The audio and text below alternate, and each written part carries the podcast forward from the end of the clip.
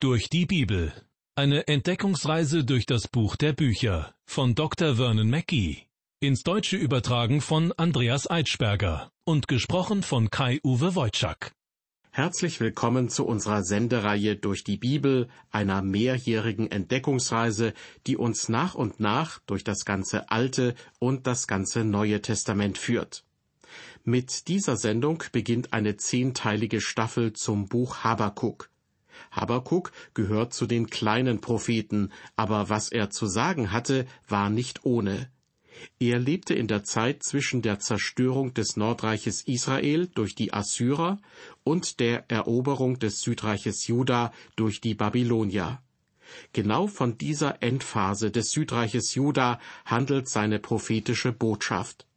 Das Buch Habakuk wirft aber auch eine sehr allgemeine Frage auf, die uns auch in der Gegenwart immer wieder begegnet, nämlich wie kann Gott das nur zulassen? Die Propheten Nahum, Habakuk und Zephania haben einiges gemeinsam. Alle drei vermitteln uns eine bestimmte Perspektive der Beziehung Gottes zu den Menschen.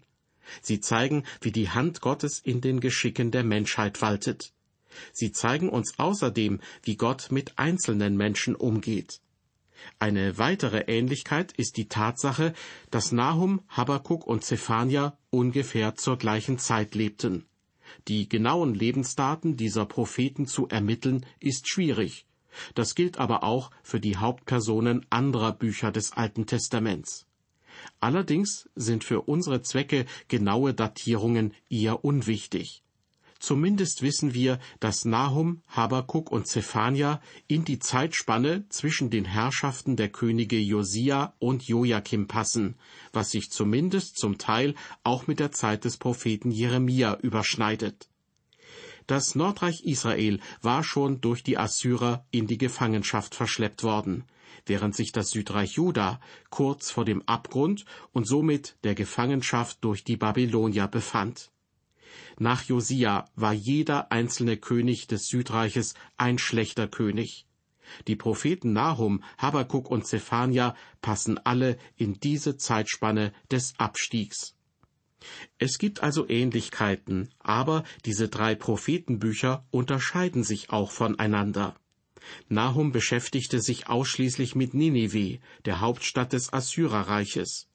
Nahum zeigte, dass Gott gerecht und ein Gott der Liebe ist. Er hatte aber auch allen Grund, die Stadt Ninive zu richten. Habakuk nähert sich dem Problem aus einem etwas anderen Blickwinkel.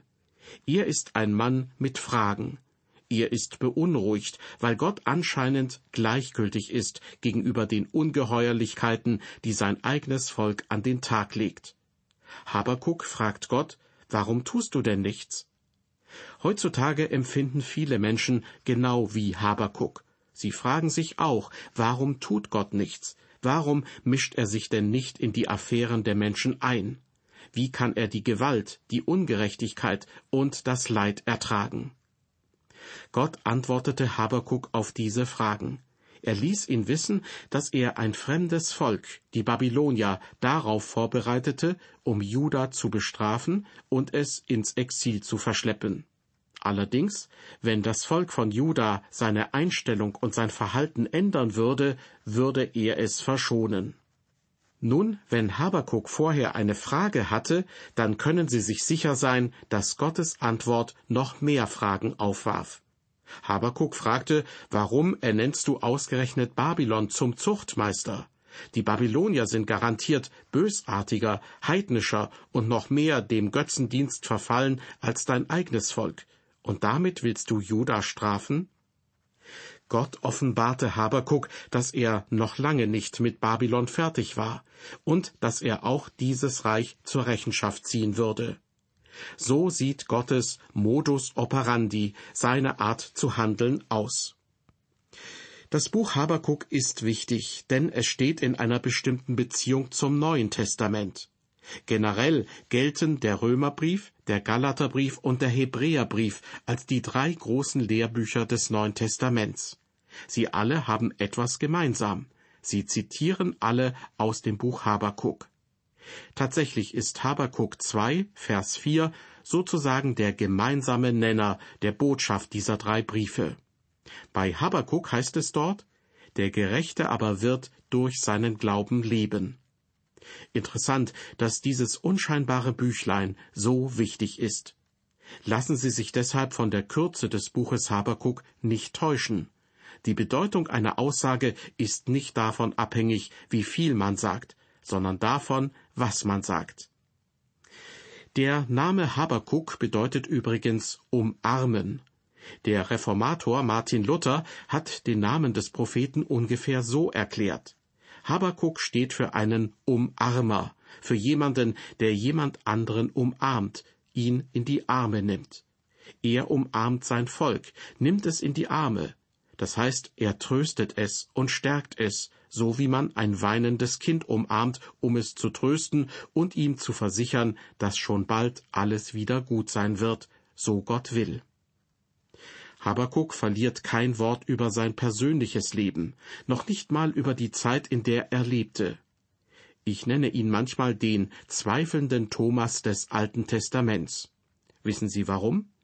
Weil er anstatt eines Gehirns ein Fragezeichen im Kopf hatte. Sein Buch ist sehr ungewöhnlich.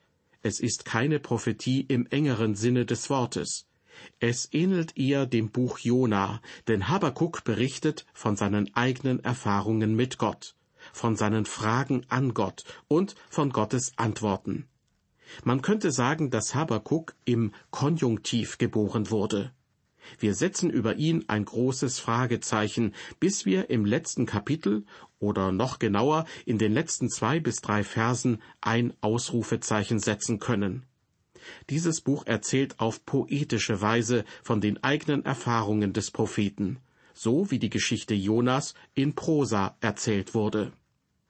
Habakuk war ein interessanter Mann, und er hat ein wunderbares, literarisch einwandfreies Buch verfasst.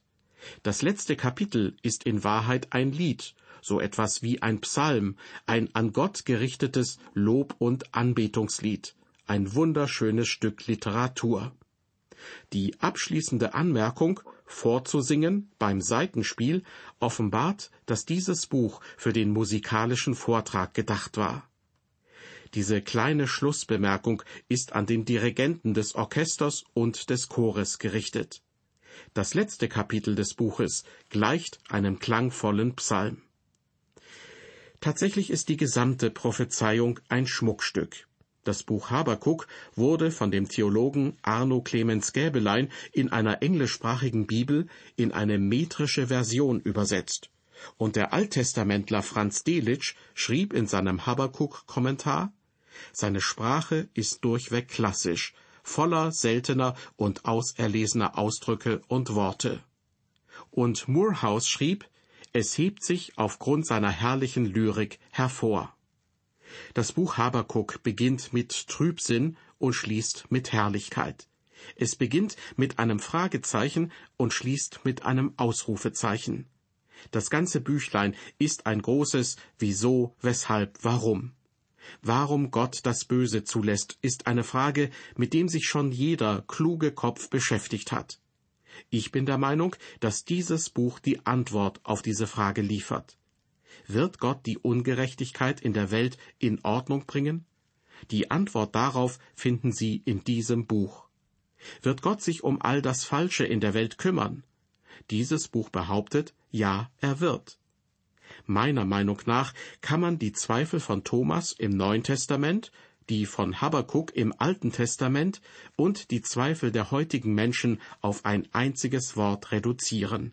Warum? Das ist die grundlegende Frage der Menschheit.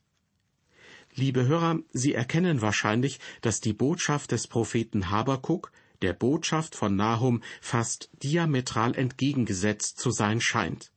Im Buch Nahum ging es darum, dass Gott Gericht hält. Dort lautete die Frage, wie kann ein liebender Gott so hart strafen, wie er es an den Assyrern demonstriert?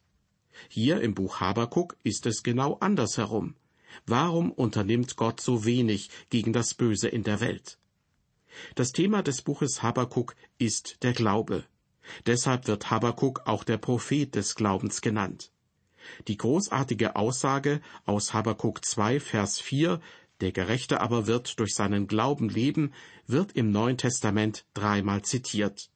Wie gesagt, im Römerbrief, Kapitel 1, Vers 17, in Galater 3, Vers 11 und im Hebräerbrief, Kapitel 10, Vers 38. Soweit eine kurze Einführung in das alttestamentliche Buch Habakuk. Beginnen wir nun mit Kapitel 1, Vers 1.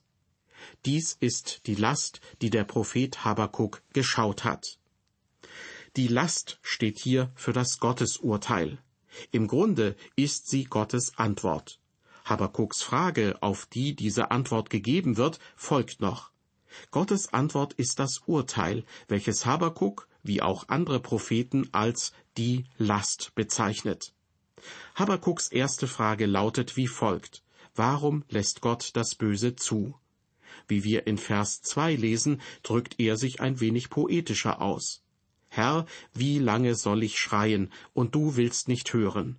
Wie lange soll ich zu dir rufen, Frevel, und du willst nicht helfen? Habakuk hält Gott vor, dass sich dieser weigert, seine Gebete zu erhören. Inmitten der Nacht der Verzweiflung ruft er das aus, da er mit ansehen muss, wie sein Volk der Gewalt verfällt. Und Gott rührt keinen Finger und tut keinen Handstreich. So lautet das Klagelied Habakuks. Wir werden aber sehen, dass das Buch mit einem Lobgesang und auf einer freudigen Note abschließt. Liebe Hörer, wenn Sie eine wichtige Frage haben, die Sie innerlich bewegt und auffühlt, dann sollten Sie diese wie Habakuk vor den Herrn bringen. Wenn Sie es ehrlich meinen, dann wird Gott Ihnen auch antworten. Habakuks Lamento, sein Klagen, lesen wir in den Versen drei und vier. Warum lässt du mich Bosheit sehen und siehst dem Jammer zu? Raub und Frevel sind vor mir, es geht Gewalt vor Recht.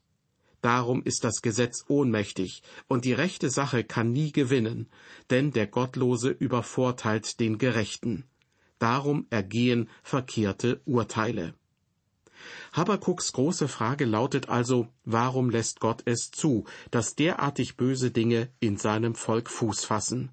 Solche Ungeheuerlichkeiten, solche Ungerechtigkeiten, dieser Zank und diese Streitigkeiten. Diese Frage ist so alt wie die Menschheit, und sie ist gleichzeitig so aktuell wie eh und je. Wir können uns selber diese Frage stellen, was viele auch tun. Doch schauen wir uns genauer an, warum Habakuk sie gestellt hat. Wie waren die geschichtlichen Umstände, unter denen er gelebt hat? Ich habe es bereits in der Einführung gesagt. Habakuk lebte in der Zeit zwischen der Zerstörung des Nordreiches Israel durch die Assyrer und der Eroberung des Südreiches Juda durch die Babylonier. Er schrieb wahrscheinlich nach der Herrschaftszeit von König Josia, dem letzten guten König des Südreiches Juda. Auf Josia folgte Joahas, ein böser König, der kaum drei Monate auf dem Thron saß. Danach kam Joachim an die Reihe und regierte elf Jahre. Auch er war ein schlechter König. Es war also eine Zeit der Zersetzung. Es war eine Zeit des Zerfalls und der Schwächung im Königreich. Das Gesetz des Mose wurde mehr und mehr missachtet, und die Menschen kehrten sich von Gott ab.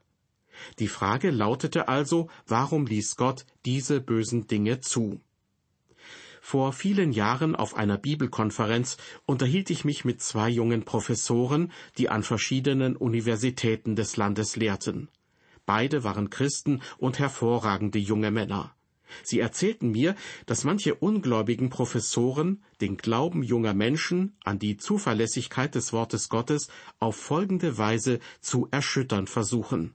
Sie beginnen mit der Frage, Sie glauben doch nicht im Ernst, dass ein Gott der Liebe das Böse in der Welt zulassen würde? Oder etwa doch? Glauben Sie wirklich, dass ein liebender Gott mit einem gütigen Herzen das Leid in der Welt einfach zulässt? Liebe Hörer, Sie werden sich erinnern, dass die Schlange bei Eva dieselbe Methode verwendete. Diese Geschichte können Sie im ersten Buch Mose Kapitel 3 nachlesen. Dort lautet die Fragestellung in etwa so. Willst du mir sagen, dass Gott nicht möchte, dass du von diesem Baum isst? Wie kommt's? Dieser Baum trägt das köstlichste Obst aller Bäume im gesamten Garten Eden. Und wenn du davon isst, werden dir die Augen geöffnet, und du wirst sein wie Gott. Ich kann es nicht glauben, dass ein liebender Gott dir angeblich verbietet, von diesem Baum zu essen. Ich verstehe das einfach nicht. Tja, wie Sie sehen, versuchte die Schlange Evas Vertrauen auf die Güte Gottes zu zerstören. Und ich sage Ihnen, da setzt der Feind sehr oft den Hebel an. Zurück zu Habakuk. Seine Frage, warum lässt Gott es zu, dass so viele böse Dinge in seinem Volk Fuß fassen, passte in der damaligen Zeit zur konkreten Lage. Menschen kamen mit ihren Sünden ungeschoren davon. Und das schien Gott absolut egal zu sein. Habakuk wollte wissen, warum bestraft Gott nicht die Bösen? Warum lässt Gott es zu, dass es bösen Männern und Frauen so gut geht? Stellen wir uns heute nicht genau dieselbe Frage? Ich kann mir vorstellen, dass viele Gotteskinder wissen möchten, warum unterbindet Gott nicht das Böse, das heutzutage in unserem Volk vorherrscht? Warum lässt er es zu, dass die Reichen immer reicher werden und es den Armen immer dreckiger geht? Warum greift Gott nicht ein? Warum lässt Gott das zu? Eine Frage, die sich viele Christen stellen, die wir aber als Christen auch von vielen Nichtchristen eher anklagend gestellt bekommen. Die Theologen beschäftigen sich seit Jahrtausenden mit dieser Frage. Dabei haben wir die Antwort darauf doch die ganze Zeit vor uns. Möchten Sie erfahren, wie die Antwort lautet? Dann sollten Sie auch bei der nächsten Ausgabe unserer Sendereihe durch die Bibel wieder dabei sein. Bis dahin, auf Wiederhören und ein herzliches Gott befohlen.